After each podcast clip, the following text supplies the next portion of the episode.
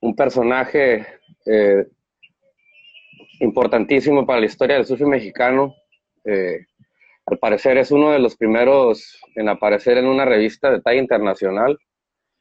Eh, de aquí en Ensenada, Baja California. Y nada, ahorita vamos a echar la platicada con, con Juan. A Juan le tocó la transición de, de del single fin al twin y hasta el thruster, ¿no? Que una de las características de la época de los 70, ¿no? Una, época de experimentación y de, y de exploración también. Aquí estamos esperando para hacer enlace con, con Juan Jusón. Parece que viene. Yeah. es todo. ¿Qué onda? ¿Cómo están? ¿Cómo estamos? ¿Cómo estamos? Saludos a toda la familia, Juan. ¿Qué tal? ¿Por qué no se ve? Ya. Qué, qué emoción. Sí, ¿nos escuchas? Sí, perfecto. Claro que sí. ¿Qué onda? ¿Me escuchas, Juan? Sí, fuerte y claro. Ah, muy bien.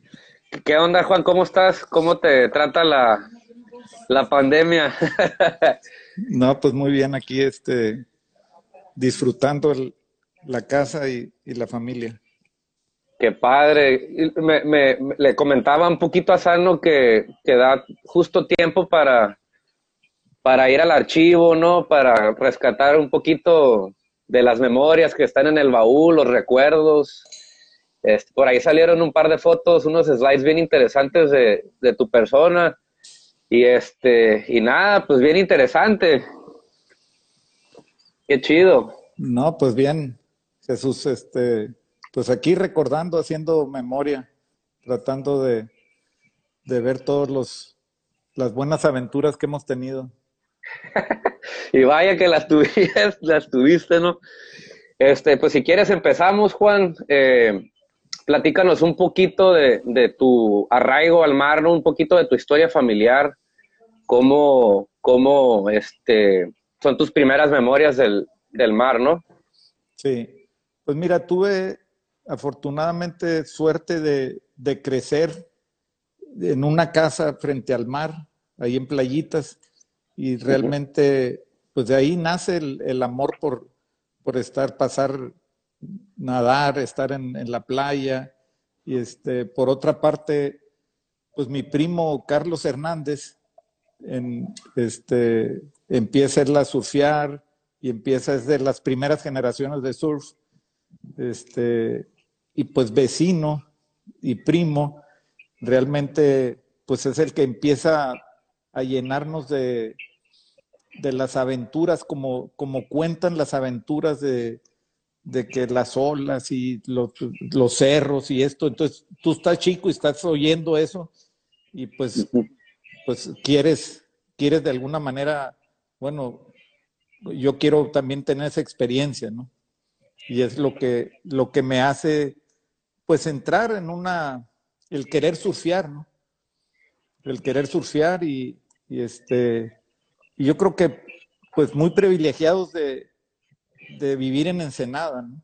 de tenerla, porque a lo mejor otras partes de la, de la República no tenían el contacto del surf que empezó la primera generación que teníamos con California, este, porque venían aquí, teníamos una influencia más directa, yo pienso. Sí, este, nos platicas un poquito de, eh, eh, antes de entrar este, a más detalle de, de, sobre eso, platícanos un poquito sobre tu primo Carlos Hernández, Juan. Hay una cuestión en el surfing bien interesante que es lo de la familia, ¿no? Este, hay, por ejemplo, dinastías de, de, surfers, ¿no? Entonces creo que no eres la excepción. Eh, Carlos Hernández, por ejemplo, fue campeón nacional, ¿no? Sí, sí, él fue campeón nacional.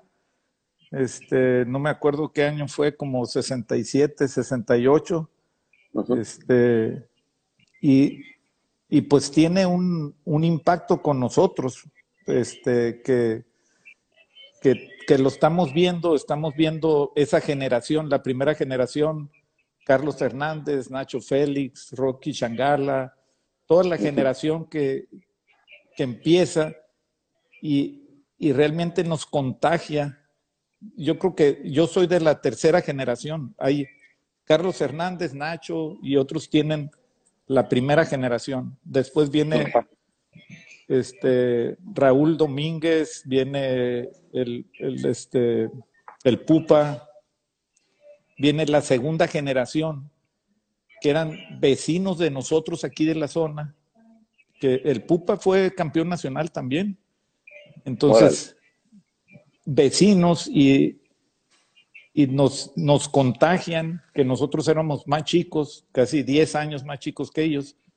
Entonces, pues íbamos a, la playa con ellos y realmente en esos años pues no había leash, no había wetsuits y, y el surfer era, era, era de una parte social, era mal visto, ¿no? Porque como todos sabemos era, era un deporte que, que desgraciadamente siempre hemos tenido unos, unos, una mala, la sociedad no nos ha visto bien, ¿no? Este, desafortunadamente, mm, todo el surfing no es así, Y, en, mi caso en especial, mi familia me tenía prácticamente prohibido surfear, porque por, esa, por, por esas razones, ¿no? Que pues está lleno de vagos, marihuanos, de este, borrachos que no, ahí están de, de surf bumps, ¿no? Y este, y era como, como crecimos queriendo surfear más, queriendo surfear, pero no teníamos la autorización de, de la familia. de la familia, no teníamos el freno ahí. y está bien interesante porque justo conecta con, eh, en otras pláticas de, del, podcast este, eh, han, han, salido pues datos, hay información interesante al respecto por ejemplo, el mundial que se venía para el 70, que fueron este, Nacho Félix, Carlos Hernández y, el, y, Walter Rudametkin, que van a, creo que a Puerto Rico a traerse la sede para acá. Eh, eso, o sea, no sucedió por las razones que comentas, ¿no? Este, es, una, es una época bien interesante en ese sentido. Eh, sí, era, era, era realmente que no, imagínate que las familias pues no, no veían bien que, que, tu hijo fuera surfer, ¿no? Este, era algo que no era bien visto, ¿no? Y eran, les, les daba, les, les preocupaba un poquito, ¿no? ¿Qué te decía tu mamá, Juan? No, era, era prohibido, me decían, porque yo tenía, este, teníamos al, ya se había formado en esos años el Baja Surf Club, y, las juntas las hacían ahí en la casa de Carlos, había una alberca ahí enseguida.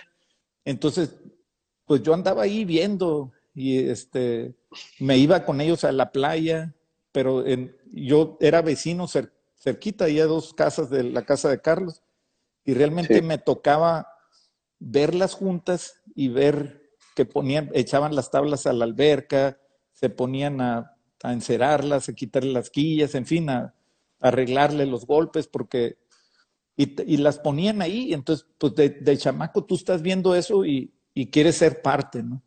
Pero era algo prohibido que teníamos. Y así fue como poco a poco nos fuimos metiendo a, a, este, a surfear, este, cuidándole las tablas, este, que se les venían las tablas y realmente nos llevaban a nosotros para que les cuidáramos, que les cuidáramos las, las, las tablas que no se golpearan en las piedras.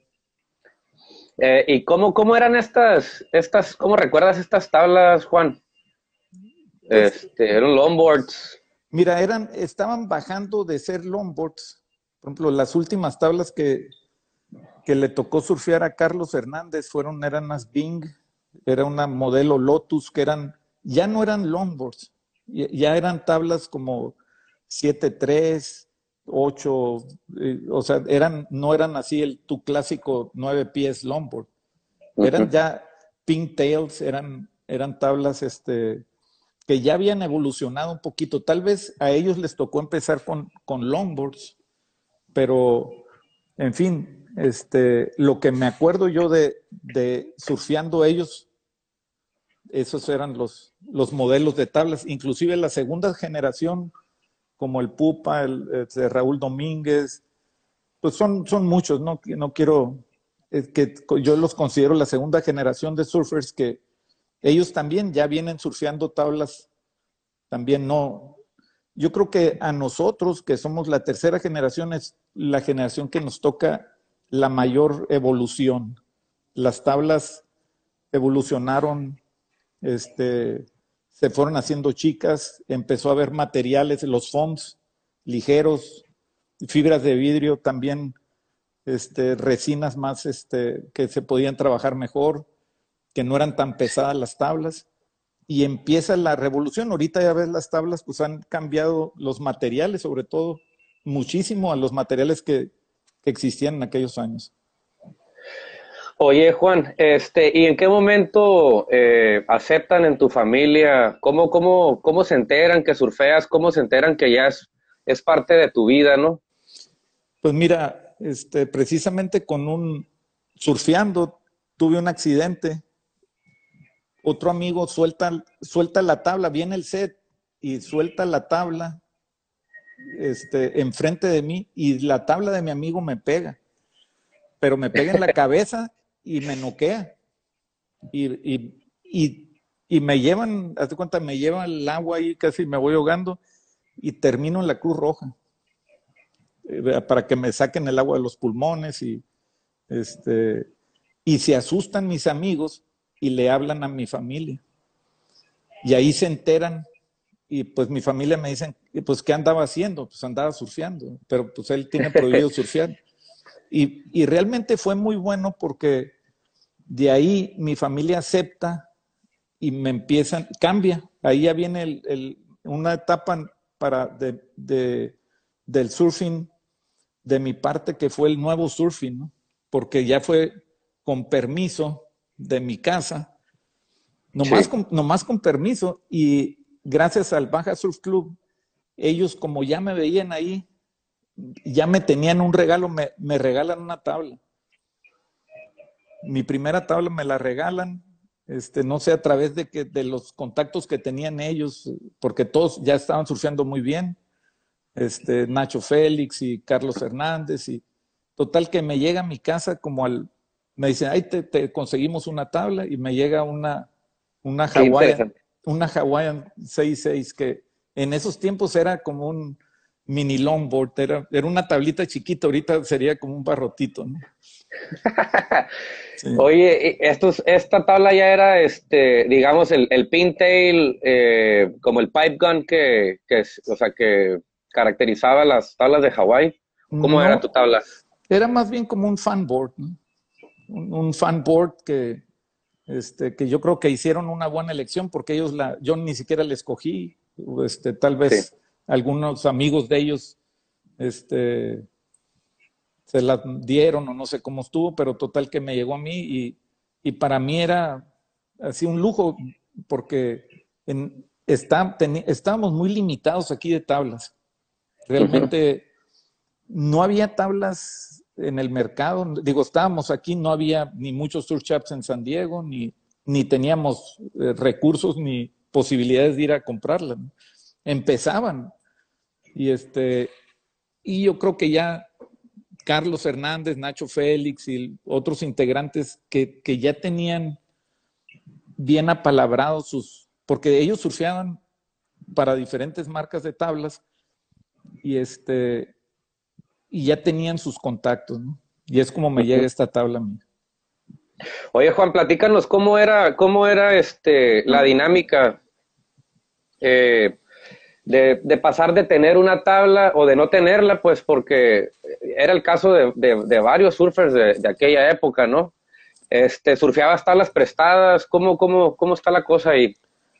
Pues mira, la verdad, surfeábamos, íbamos, íbamos a la playa, como te platico, y, y era de, estar ahí en la playa esperando a ver si, con los amigos que íbamos, si nos prestaban una tabla, íbamos de raite y estar este, en, el, en la playa teníamos, teníamos una cosa, teníamos, éramos muy picados por, por no, porque ya nos había metido nuestros, eh, este, Carlos Hernández y lo que veíamos de, chamacos, pues queríamos, eh, ¿cómo podemos surfear, no?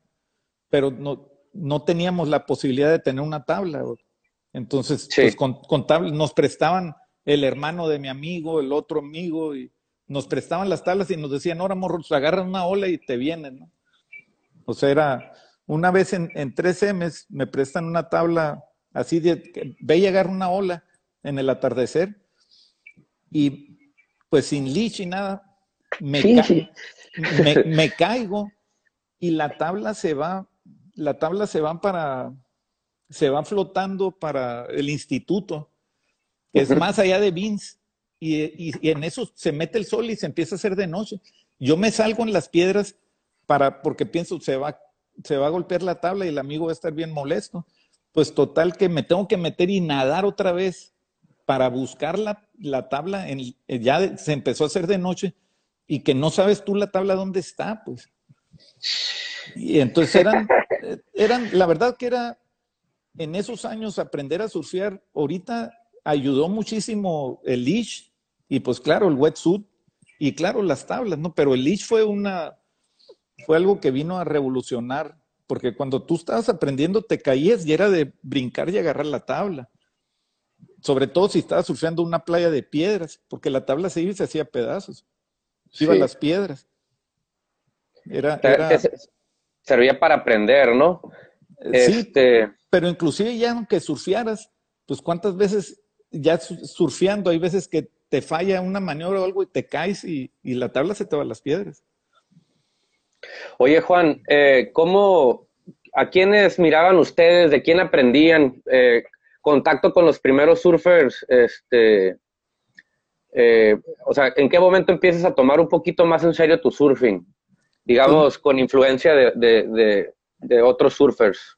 Pues mira, ya una vez que tengo el permiso de, mi familia, que ya tengo mi tabla, empezamos, eh, en esos años empieza, empieza a haber eventos importantes en San Miguel, internacionales, invitacionales le llamaban, este, y, y eso empieza a traer a surfers muy reconocidos, que, ellos no nomás venían a los torneos, sino que venían a los torneos, pero a veces te los encontrabas porque eran surfers de California y, venían a San Miguel y surfeaban. Entonces, estás surfeando, estás viendo, pues prácticamente como que a tus ídolos, viéndolos surfear, y después se convierte, la admiración de, los, de, los, de tus ídolos después empieza un problema que tuvimos en esos años que fue el, localismo, ¿no? El, amor de los ídolos se convierte, se hace tan popular el surfing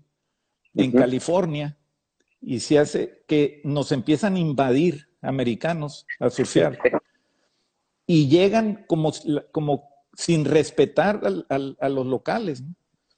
Entonces llegan a surfear y a hacernos menos porque se reían, no se reían, pero pero nos hacían un lado a la gente local porque ellos estaban acostumbrados a surfear con mucha gente y nosotros estábamos acostumbrados a como que admirarlos. Ah, mira que, la tabla que trae este amigo y mira esto, cómo surfea. Pero después empieza, cambiamos una actitud y empieza un problema que duró muchos años, que fue un problema de localismo, que yo creo que dañó, fue algo necesario, pero sí dañó al deporte, en mi opinión, porque mucha gente después tuvo miedo de, aprender a surfear porque, porque eran, pues había pleitos y había, este, eh, pero pleitos en serio, ¿eh? No, no eran, había gente que, era muy agresiva en, el, en el agua. Tanto americanos que venían a agredirnos como mexicanos que los agredían a, a los americanos. A mí, a mí en lo personal me tocó ir a surfear a algunos lugares en California en Hawái donde no te, no te dejaban surfear, pues. Y yo pasaba como americano, no les decía nada, pero ellos ya tenían identificados sus, los, de La Joya no podían surfear en Trestles o los de, o, los de Newport no podían ir, o sea, estaban, las playas estaban bien identificadas quién surfeaba en qué playa. Y entonces fueron años de, que, que, que hizo mucho daño, ¿no? Después Después hubo generaciones unas generaciones este, que nosotros les llamábamos, esta es la nueva generación que son amigos de los americanos, ¿verdad? Porque ya llegaban y ya eran, eran como todo era este, más amistoso. ¿no?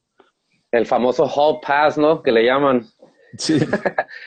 este, platícanos un poquito de, del primer twin que, que viste, Juan. Pues mira, en aquellos años, ahí en San Miguel, llegaban americanos, llegaba este, ¿quién fue el de los, de los que llegaron por ahí? Este, Drew Harrison, Reno Avelira, que inclusive Reno viene a veces, todavía, viene a veces con, con Eduardo Echegaray, chapea tablas y este, pero son personajes del, del surfing muy importantes. Este, David Nijiwa, Mike Purpose, y ellos representaban a tablas, a diferentes marcas, y un día que los vimos surfear ahí, traían una Twin Fin. Fue la primera vez que vimos una Twin Fin. Pues rápidamente vimos a ver cómo nos podíamos hacer de unas y, y sí, como a los tres, cuatro meses teníamos nuestras, yo y Ricardo Domínguez nos, nos mandamos a hacer nuestras Twin Fin. Parecían, eran, eran muy experimentales porque eran prácticamente una tabla casi que le habían cortado la cola y le ponían dos quillas. Este, pero, pero funcionaban, ¿no? Este, después vino una, empezó a hacer tablas aquí, este, el, el Rocky Shangala, el Segurito Acevedo, David Zárate, empezaron con las hermandades y la verdad que yo tengo una anécdota muy curiosa porque nos eran, a mí me tocó, yo creo que una experiencia, me hicieron, nos hicieron unas tablas a mí y a Ricardo y, y la mía, yo creo que era la tabla más fea. Eh, no era fea, era horrible, pobrecita. Y este, era una tabla que cuando me la presentaron, estaba así en el burro donde hacen las tablas eh, la tenían tapada, parecía un muerto, ¿no? Así tapadita. Pero cuando me la enseñaron, era tan fea. Y el, el este, David Zárate me comentó, me dijo, no, me dice, el Rocky le, la hizo psychedelic. Y todo, todos, todo te, te, tenían así como que, morro, no mires para allá. Todo era como privado, no querían que vieras, ¿no? Porque querían, no querían que aprendieras, que vieras cómo estaban las tablas. Y, me la presentaron la mía, pues todos nos fascinaban las tablas, ¿no? Pero la verdad la mía estaba tan fea, el color estaba horrible y, la verdad que la forma estaba tan fea que, pobrecita, yo creo que la dejaba en la playa y nadie se la llevaba, yo creo que se quedaba la tabla ya el otro día. y, y la verdad que los americanos se reían porque eran unas tablas que las hicieron tenían la punta, era, parecían zapatos de Aladino. Se llevan la punta así, y en esos tiempos era surfear, lo que estaba de moda era hacer side slip, y le ponían una quilla chiquita y los rieles caídos. En fin, hicieron tablas, que a mí me tocó esa que, que me tocó la mala suerte, ¿verdad? Pero hicieron otras tablas que nos hicieron, que funcionaron muy bien y eran tablas buenas, ¿verdad?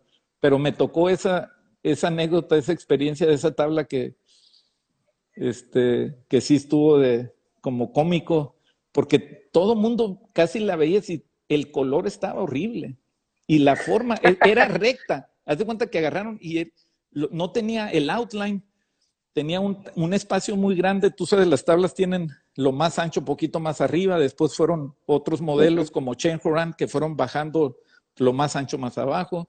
Needle Nose.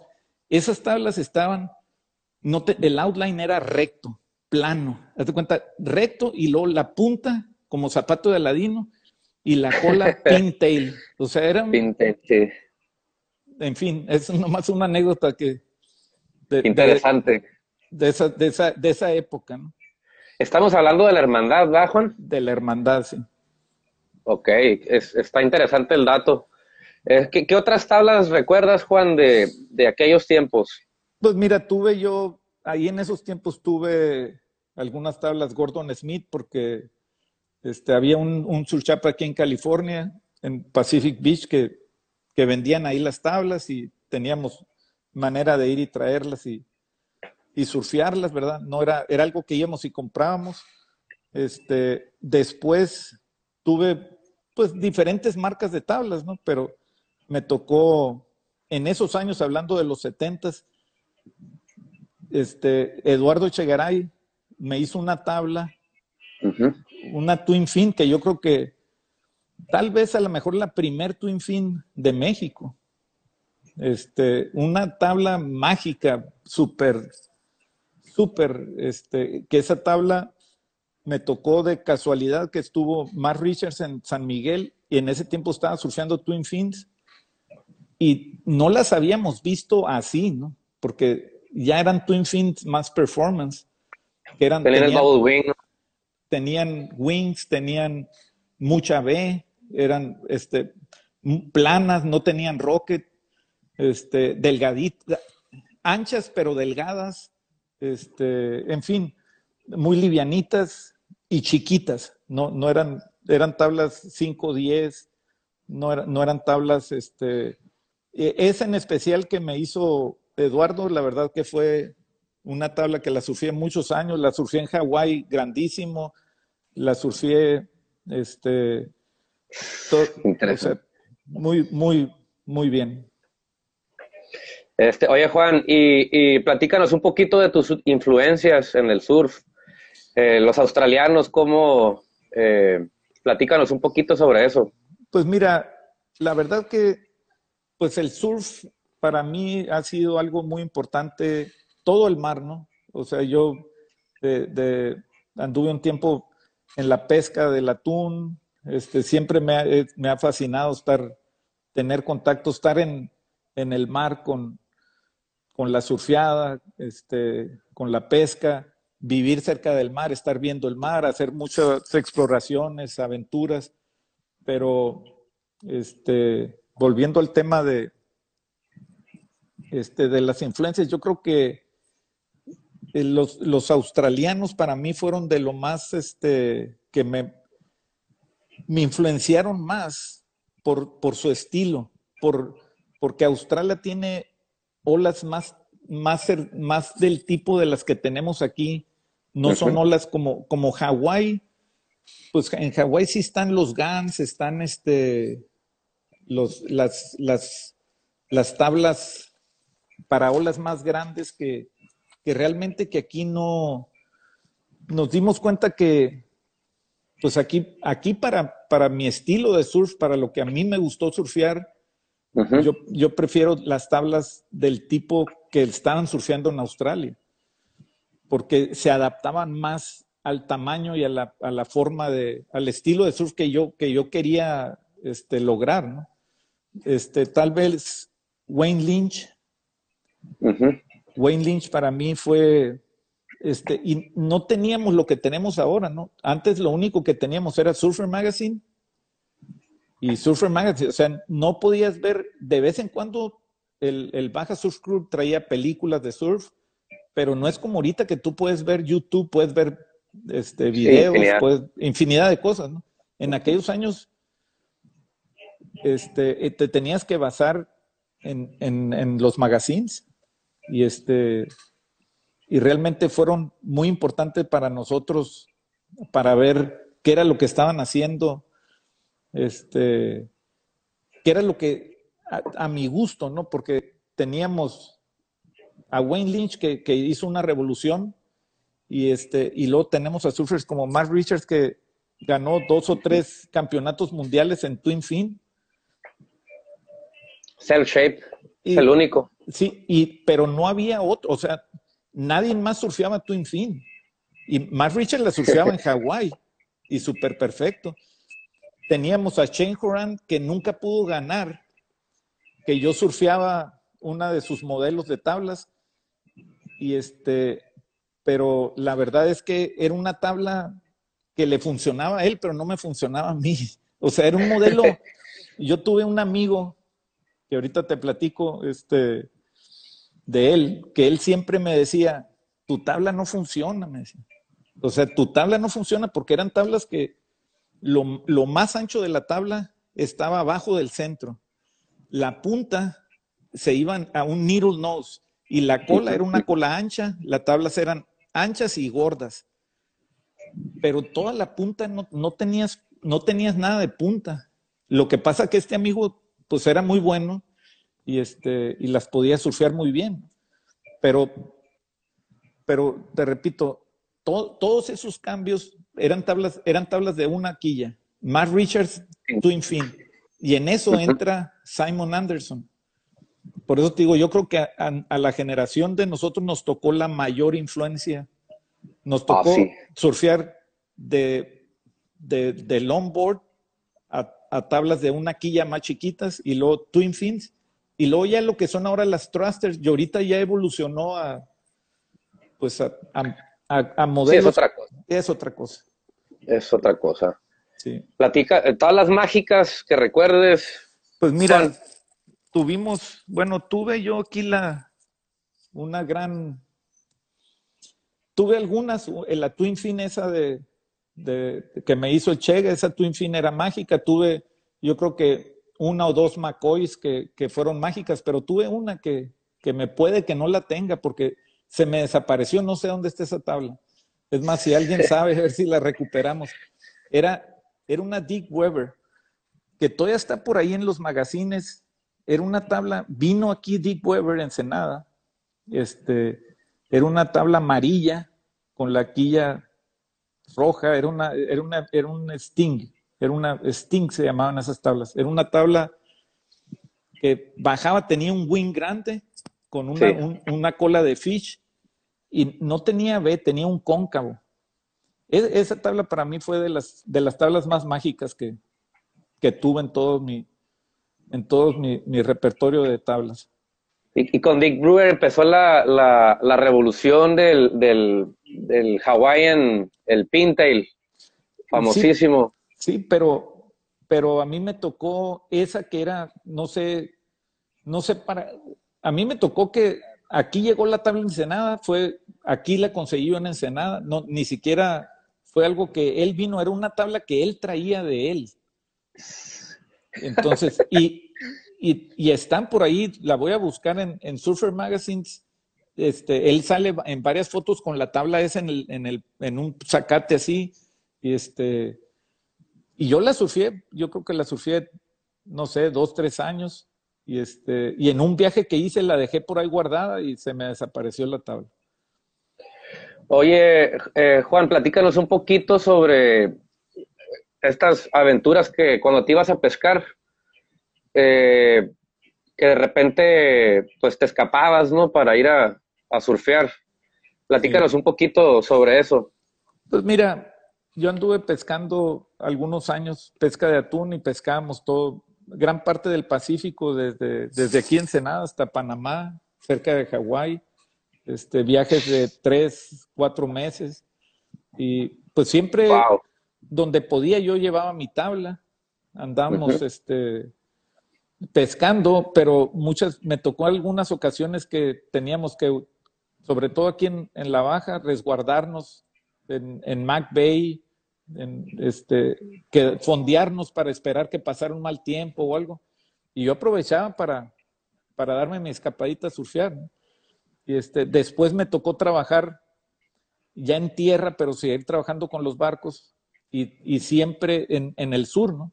Y, tuve la oportunidad de, de, explorar muchas playas nuevas, inclusive yo le platicaba al Pete mucho, este, porque hicimos muchos viajes con el Pete, con Ricardo Domínguez, con, con el Jorge McFarland. Hicimos, todos los veranos nos íbamos, nos íbamos y, y nos íbamos este, explorando. ¿no? Ahorita, este, en el verano era, salíamos de vacaciones y era irnos, pero después cuando empiezo a trabajar en los barcos en el sur, lo hago y y trabajamos y el fin de semana agarraba para irme a explorar. Y conocimos, la verdad que muchísimos, muchísimos, tuve la oportunidad de conocer muchísimos este, puntos muy buenos, que la baja es, es lo, muy, lo, más bonito. Tenemos unos lugares que no hay nadie, ¿no? Todavía. Increíble. es, increíble porque puedes ir y acampar. Porque mucha gente va a Scorpion Bay, ya casi es un pueblo americano, ¿no? Hay más americanos que mexicanos, este, pero, pero es un super, son los superpuntos, pues. Pero cerquita de ahí, pues hay otro montón de, lugares. Y este, pues Jorge, Jorge hasta tiene una casa por allá, Jorge McFarland. Sí. y este, le gustó tanto y, la verdad que, pues ya es de los locales de allá, ¿no? Pero así como, esos puntos hay, hay otros, ¿no? Este, platícanos una anécdota que, tengas de, de, estas playas, Juan. ¿Algún suelo, algo que recuerdes? Pues mira, este, la verdad que, pues, híjole, muchos, muchos, muchos, este, muchos viajes fallidos de que, de que vas y no hay olas, ¿verdad? Porque no es, no es como ahora, ¿no? Ahora tienes toda la información este, que tú dices, pues va, viene un suelo y lo puedes tener. En aquellos años era, este, le jugábamos así como en verano vienen los suelos del sur y en invierno vienen del noroeste y, y le estamos, qué lugares quiebran con estas olas, con estas otras.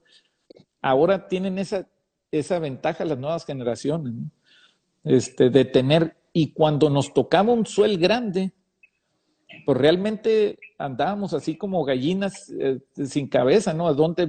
Porque no, tienes, no teníamos la información de que dónde está quebrando bien, ¿no?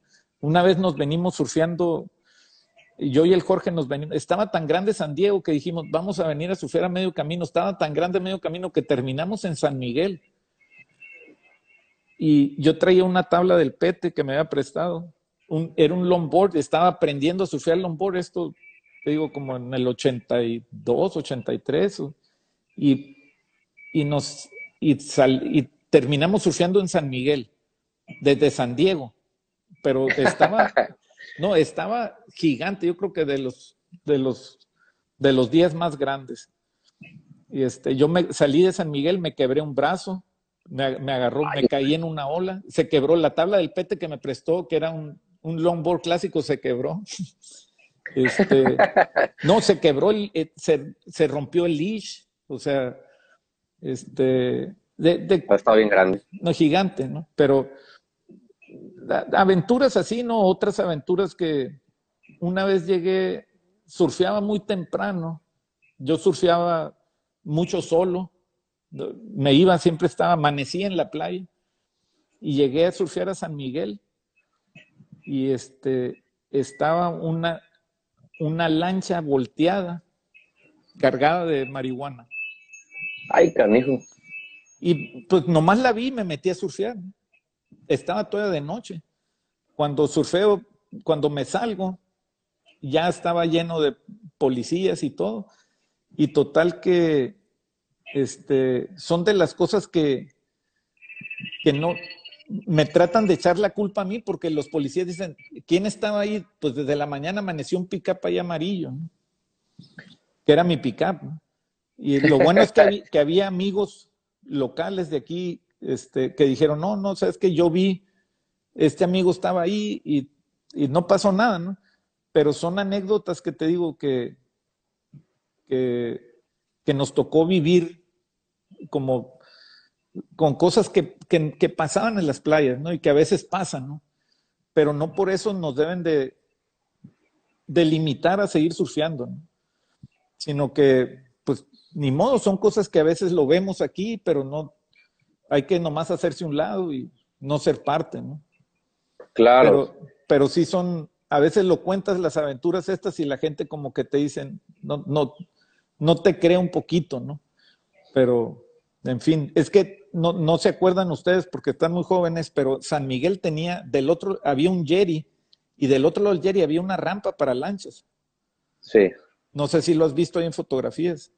Este, Me ha tocado ver un par de fotos. Sí, y entonces en la rampa esa, pues entraban y salían lanchas. Entonces era también algo este, que, era factible que sucediera. Pues. Oye, Juan, platícanos de tu experiencia eh, eh, saliendo en, en, el Surfer Magazine, ahí con el Chris Club. Pues mira, es una... Ahí el Surfer Magazine tuvimos una, una suerte, ¿verdad? Porque realmente tuve la fortuna de, de hacer una amistad muy, muy buena con, con un surfer muy bueno, Rick Rasmussen, que fue, Rick fue campeón de Estados Unidos y lo conozco yo en San Miguel y este, y hacemos una amistad, ¿verdad? Al principio hacemos como cortocircuito, porque Rick era muy explosivo, no te, no te podía dejar ni una ola. Y yo en ese tiempo pues, no, no, era tan explosivo, pero quería defender mi, mi espacio, ¿no? Entonces tuvimos así unos pocos de, este, de, roces. De roces, este, y después terminando, terminamos siendo muy buenos amigos. Rick, como, como era un surfer profesional que ya traía, él traía, traía dos o tres fotógrafos, siempre y traía muchos amigos y traía, eh, era, era un, alrededor de él era, era así como una, una pequeña fiesta, ¿no? Toda su organización que traía. Y este, total que hacemos buenos, buenos, buena amistad y, y empezamos a surfear, inclusive este, empieza él, le presto yo un lugar donde, donde empieza a hacer sus tablas, me hace unas tablas a mí, y ahí él era el que me criticaba de las McCoy, me decía, no sirven esas, no, e, es en especial la de Shane Horan. Y este, total que por eso fue que, tuve la oportunidad yo de, salir en Surfer Magazine, porque ellos prácticamente vivían de, estar mandando los fotógrafos con fotos, porque por cada foto que publicaban, a ellos les pagaban. Sí. Entonces, este, me tocó inclusive ir a una sesión muy interesante donde escogían las fotos. Este, Con el editor de fotografía de la revista. Sí, porque, porque están ellos y se juntan, no sé, una vez cada tres, cuatro semanas o no sé cada, cada cuánto, pero y hacen, van muchos fotógrafos y meten y van y están críticos y empiezan, empieza un show a, ver las fotos y empiezan a, eh, pasan y las que ya pasan, que ya casi son seleccionadas, todavía tienen otro filtro. O sea, yo estuve en una, en una reunión que eran, todavía a lo mejor faltaban otras más, más exclusivas, pero ahí eliminaron muchos y, y te ven, no, me di cuenta que, por ejemplo, esa foto que salí, yo no, esa tabla que me prestaron no era mi tabla. Y, este, y ellos, nosotros no lo vemos, pero es marketing todo lo que hacen ellos es que si, si tú llevas una tabla, me decían, si tú llevas una tabla que, no tienen un contrato, no tienen, es más difícil que salgas. O si llevas un, eh, a veces es mejor que ni se vea la marca de tu tabla. Y este. Esta sesión que a la que, a la que fuiste eh, era para escoger, fue donde escogieron tu foto, la que sale en, en mm, Chris Club ahí ni les escogieron fotos de Rick y de otras gentes, ¿verdad? ¿Ibas con Rick a esta reunión, mm. eh, Es, un asunto ahí medio delicado. Rick, Rick no iba. Rick traía otros problemas y él no iba a estas, a estas este, sesiones. Sesiones. Él mandaba a la gente porque Rick era así como medio, se enojaba con la gente y se, entonces los era fotógrafos, intenso. era intenso. Los, los, fotógrafos eran los que llevaban sus, las, fotos de Rick. Él, él las escogía, los fotógrafos, total que entre las fotos de, que iban del, del, fotógrafo, que era este, este de, Chris. de Chris, iban unas fotos mías. Y ahí este, escogen, escogieron mi foto. Y entonces, pues, pues fue este, yo ni supe, no le escogieron ahí en, la junta esta, sino que ellos le escogieron, tuvieron otra junta y total que salimos en la revista. y pues tuvo todo dar. Qué interesante. Eh, platícame, eh, platícanos, perdón, ¿cómo, cómo fue que la, la cuando viste la revista, ¿qué, qué, qué pasó por tu mente? No, pues la verdad que me dio mucho gusto porque, pues como mexicano no, no, no, era, era muy difícil salir en Surfer Magazine. Era, para mí fue un honor, ¿no? Este, y yo la verdad que, este, pues digo, surfeamos muchos años y, y, este, y siempre Surfer Magazine fue algo que no, tuvimos, este, llevamos a muchos surfers profesionales a surfear a la isla, llevamos a surfers a, surfear a Natividad, a diferentes lugares, que las veces que los llevamos, pues nos tomaban fotos y todo, pero como de nunca, nunca para salir en la revista, ¿no? Y, y, el, y el que salgas en la revista, pues siempre te da gusto, ¿no? No, yo creo que cualquiera, cualquier surfer que, que lo incluyen, pues va a estar contento. ¿no? Eh, Juan, eh, platícanos cómo era ir a surfear con, con Rick. ¿A dónde, ¿A dónde pudieron ir a surfear y esto? Pues mira, las Rick, el, el Rick siempre estaba, este, siempre que me tocó surfear con él casi como, yo creo, poquito más de un año, y este, y fue, era muy profesional, o sea, aprendí muchísimo con él porque este, inclusive me, me, comentaba, tienes que surfear, tienes que salirte de aquí de Ensenada, tienes que irte, vete a vivir a Huntington Beach, vete a vivir a, surfea beach breaks, surfea, surfea donde hay mucha gente para que empieces a ver otro surfing, ¿no?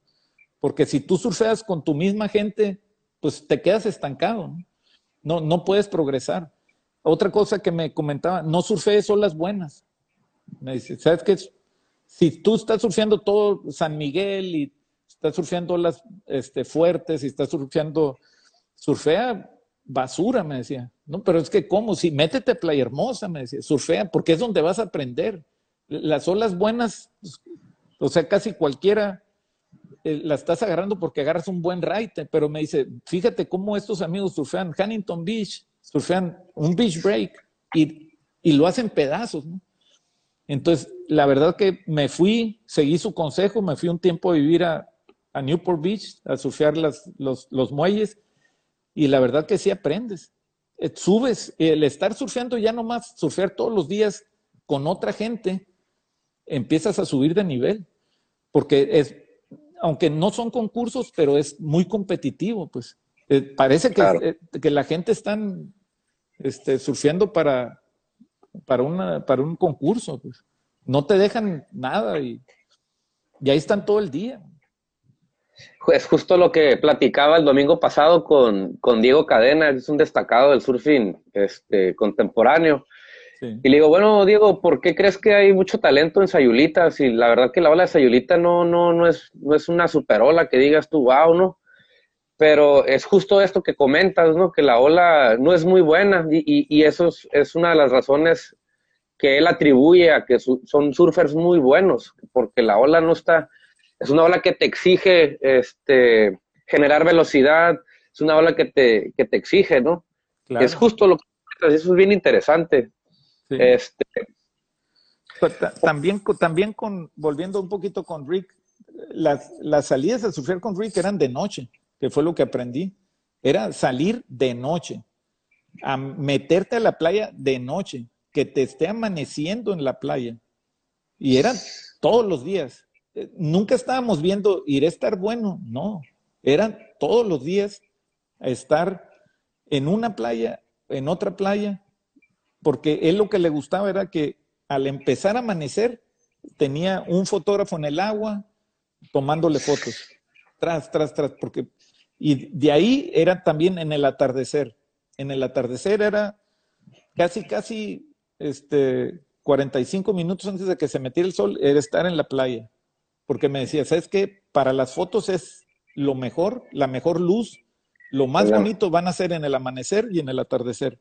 Porque estos amigos, cuando ya son ese nivel de surfing, este, ellos viven mucho del, del, de lo que de sus fotos que están saliendo, de sus patrocinadores, lo que le pueden dar a los patrocinadores con, con buenas fotos, este, la ropa, porque de eso viven, pues. No, no son, no tienen, es, vaya, es su trabajo principal.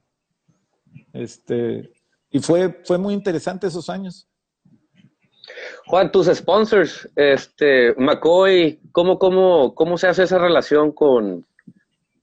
Pues mira, empiezo yo a surfear precisamente cuando me voy allá, este, estoy, yo me fui a estudiar este, college a, Newport Beach y ahí estaba, se mueve la fábrica, abren una, abren una fábrica de McCoy que eran australianos, se vienen y se traen a un shaper que estaba shapeando, Jeff Patush, que estaba shapeando los lighting balls en Hawái, lo jalan para abrir esa fábrica en, chiquita en, en Newport Beach.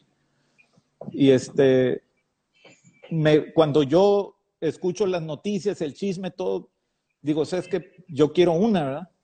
Y empieza ahí, entonces voy y, y voy a, a, hablar, a tener una, empezar una relación con el Shaper que, pues, prácticamente, te digo la verdad, ni, ni caso me hicieron. Tuve que comprar mi primera tabla y este y medio escogerla ahí de una cosa que tenían hecha, la que más me había gustado. Y fue, la verdad que fue una tabla muy buena. Después ya empiezo una relación con ellos y empiezo porque me empiezan a ver surfear ahí la tabla. Entonces ya hacemos una amistad y me empiezan a dar un, trato como de, de, corredor este, de segundo grado, ¿no?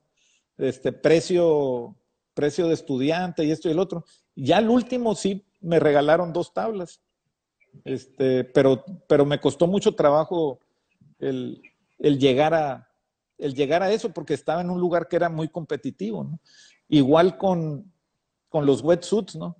Este, llegué a tener que, este, a través de un amigo, tener que, que me dieran, que nos, que nos este, apoyaran con wetsuits, pero prácticamente, pues yo no llegué a un nivel de, de estar tocando puertas para patrocinios, sino que más bien nomás de, así de tablas y wetsuits, ¿no?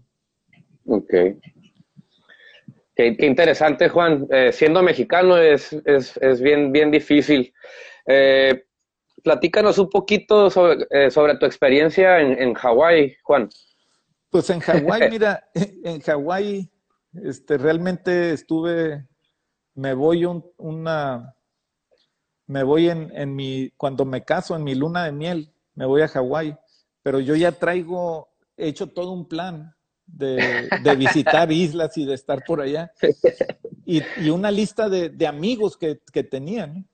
Y este, y pobrecita mi, mi señora, porque este no, porque pues, porque, porque pues visitamos, ya te imaginarás, ¿no? Todos los puntos, todos los puntos, y, y me tocó una experiencia ahí en, en Waikiki, surfear, no en Waikiki, no, en, en, Maui, me tocó surfear, surfeé en muchas playas, ¿no? Pero hablando de una en particular, surfear que tenía como casi como hora y media, dos horas, otra vez hablando del localismo, y, que, que, estábamos, éramos un montón de surfers, no sé, 80, 100, y, y no puedes agarrar olas, pues. Estás nomás flotando entre todos ahí la bola y, y, cuando, cuando viene la ola, realmente le reman, le reman como 20 y, se van al último como 5, ¿no? Y entonces este, me toca ahí la suerte de, de que había conocido yo en un viaje a, Jerry López y a otro amigo que sufría mucho con él. Entonces me acerco, yo traía la, la Twin Fin y me acerco y le digo, no, el amigo ni se acordaba de mí. Entonces, total dije, bueno, pues pues son, la mejor ni, se acuerda este cabrón. Pero total que ya cuando le hablo en español, ya me dice, ay, sí, en Cabo, que quién sabe qué. Entonces, total que hace, les hace una seña y viene una ola y me dice, dale, puta, pues de compromiso me voy, cabrón. No, hombre. Pues ya de ahí empiezo que me están dando chance de agarrar una y otra ola. Y con, con eso me hicieron el viaje, porque fue las mejores olas que sufrí en Hawái porque surfé Hawái, pero surfé playitas por acá que no estaban tan, tan llenas de gente. Y, este, y otra era el, el localismo que, que, existía en esos años. No sé, ahorita yo ya no regresé a Hawái, pero, pero en esos años sí estaba muy, muy pesado. Lo bueno es que hay un montón de playas. Un montón de playas buenísimas. Oye, Juan, ¿y el, eh, tu experiencia, tuviste experiencia con algún thruster? Sí, pues mira, brincamos de la single fin, las twin fin, como te platico, y luego tuvimos, llega Simon Anderson con, con las thrusters, y este, Simon Anderson hace algún arreglo ahí con Nectars, que se, las, empieza a hacer las tablas aquí en, en San Diego. Y pues vamos y también nos mandamos a hacer un thruster. Y este, la verdad que fue una tabla, pues para el primer thruster, no era una tabla que, que, me la hicieron como yo la quería, pues. Este, fue una tabla que la surfé algunos años y esto, pero después, este, pues ya e, era una evolución, después ya tuvimos otros thrusters buenos, ¿no? E, esa realmente en esos tiempos se vino, eran, este amigo hizo como chuza con los thrusters. Todo el mundo quería porque casi, casi era que, que nomás las de él eran las que iban a funcionar, pues. Y este, ya después empezó, pues todas los shapers empezaron a hacer thrusters y, y fue por muchos años que yo creo que hasta ahorita es de las tablas más populares, ¿no? los shapes más populares que... El thruster, sí. Y este, pero, eh, pero afortunadamente nos tocaron, nos, nos tocaron esos años de, de, tener la experiencia de, de los thrusters, que fueron, este, pues eran también experimentales. Claro que estos amigos eran tan buenos para surfear que, y surfeaban, que, que las podían surfear muy bien. A nosotros aquí, yo creo que es mejor tener un shaper local, como, el, como el Chega, o hay muchos ahorita aquí, hay muchos shapers este, que, te pueden hacer una tabla más, más a, lo que tú necesitas, que tener que ir con, con, alguien a, que ni siquiera caso te hace, ¿no? al menos en aquellos años. Sí, eh, digo, y, también eh, para surfear olas de, eh, o sea, si se genera la, la, la tabla en ensenadas para surfear este, por ejemplo, San Miguel, ¿no? Son tablas que el shaper, perdón, olas que el shaper ya conoce, ¿no? Claro, Y, y, a veces, digo, yo hice con, con el Chega, con, con Rick, con, con, con, algunos, este, pues más bien con el Chega fue el que, que hice más tablas. Hicimos muchas tablas mágicas y hicimos muchas tablas que no servían, porque, pero no era culpa del Chega, era, era culpa mía, ¿no? Porque yo quería hacer experimentos con tablas este, más delgadas o más anchas o con este, sin rocket o con rocket o con B y, estás, en un, estás en una etapa que, que, estás experimentando y, y, hay veces que el experimento se pasa de se pasa de, la mano, ¿no? Pero no es, yo no le echo la, ahora sí la responsabilidad al shaper, sino que también el shaper te estoy escuchando qué es lo que, qué quieres, ¿no? Juan, eh, eh, perdón que te interrumpa, nos quedan 20 segundos. Eh, si quieres, le cortamos y hacemos el enlace de nuevo. Una disculpa, es, así es la, cosa con... Este... pues mira... Ah, una, disculpa ahí, Juan, pero así es la tecnología de, estos días. Este, nos platicabas. No, pues mira, más bien yo creo que ya sí, se, se, se, agotó el tiempo. Con mucho gusto, este, en otra ocasión podemos platicar y este, yo quisiera nomás, este, pues darle las gracias a, a mis amigos, a todos los, los surfers que, que, me han motivado a, a surfear, ¿verdad? A todos mis amigos mexicanos y americanos. que, que nos, nos, enamoráramos más del mar, porque gracias a, las aventuras de, surfear juntos, de todas estas experiencias, el surfing es, es para mí es algo más, es, es, es algo muy importante, una etapa muy importante de mi vida que, que considero que, ojalá y que más jóvenes eh, puedan tener este, experiencias este, de, que, de que tengan un, de que puedan, no, no nomás los, los torneos de surf, sino que el, el, el, el poder tener, el poder este, amar al mar, ¿no? Estar cerca del mar, vivir, este, simplemente ir a la playa, te, te cambia la vida, te da, te da energía, ¿no? Y este, yo creo que no, es, es algo que, que mucha gente que hemos experimentado eso, lo disfrutamos. Oye, estábamos, estaba hablando con un amigo hoy, este, pues tenemos, tenemos este 40 años eh, este, amando el surfing, ¿no? O 50 ya, este, entonces es algo que, que realmente te hace la vida más placentera. Es, eh, muchas gracias por, por, compartir con nosotros, Juan. Eh, te quería comentar, a ver si le, le, tengo rondando en la cabeza aquí una, una mesita redonda con, con dos, tres personajes este, a ver si podemos echar la platicada con, contigo, con Chega, este, para hablar, que sea un poquito la plática, un diálogo entre ustedes, ¿no? A mí es lo que es como un sueño que traigo ahí que me gustaría eh, poder echar, andar una mesita redonda para, pues para dialogar estas cosas, ¿no? Eh, es, bien importante. Es, es, digo, la, la, la cuestión de la tecnología ahora pues nos, nos permite, estamos limitados, pues aparte con la cuestión del tiempo y eso, ¿no?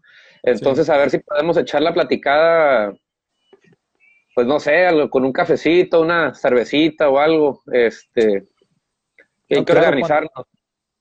Cuando, gusten, claro. Jesús. Y pues, y pues nada, eh, un, un agradecimiento a tu familia, en especial por, por haber hecho esto posible por compartir las, las memorias, Juan, los videitos y las, las fotos que, que, compartieron tus hijos este, con todos nosotros. Eh, pues nada, es, es, de agradecerse, ¿no? Es un abrazo para todos ustedes. Eh, muchas gracias por eso y a toda la gente que nos ha estado apoyando y, y este y a toda la gente que se, se, conecta para conocer las historias del surfing mexicano, ¿no? no nos queda más que agradecer tu tiempo y, muchas gracias, Juan. No, mira, muchas gracias, Jesús, por la invitación y yo creo que la verdad, tu trabajo para las generaciones que vienen es muy importante. Es muy importante que, pues digo, que, que se forme porque es, un, es, es, realmente bonito la historia de, de todos y faltan, faltan muchísimos que, este, sí. y, y gracias también a toda la gente que lo está viendo en, vivo, ¿no? Que se sí, conectó. Es, es, la, la, la, cosa aquí es, como dices, ¿no? Darle un punto de partida a las nuevas generaciones es, y responder cuestiones del tipo de por qué surfeo, ¿no? Claro, ¿Qué es lo no, que tengo que, abajo del Es que no, la, surfeada no es como, como la persona que, que estudia una carrera para, para hacer dinero, es realmente que estudias una profesión porque la amas, ¿no? Y, y, así es la surfeada. La surfeada no es como que voy a surfear y a lo mejor soy surfer profesional y voy a ganar millones, porque los surfers profesionales, muchos de ellos están ganando muy bien. Pero yo creo que si haces algo es porque tienes una pasión te gusta y lo que hagas, ¿no? Si juegas fútbol o el deporte que juegas, si lo haces bien, hacerlo bien con pasión, ¿no? Y este, y yo creo que los, los que le entramos a la surfeada eh, se te queda y se te queda por toda la vida, ¿no? Se queda una pasión, este, que aunque ya no surfees, te, te queda la pasión ahí. Sí, pues, no, ya, ya no, hay, no hay vuelta para atrás, ¿no? Como dicen. Así es. Pues muchas gracias, Jesús. Muchas gracias a todos, Juan.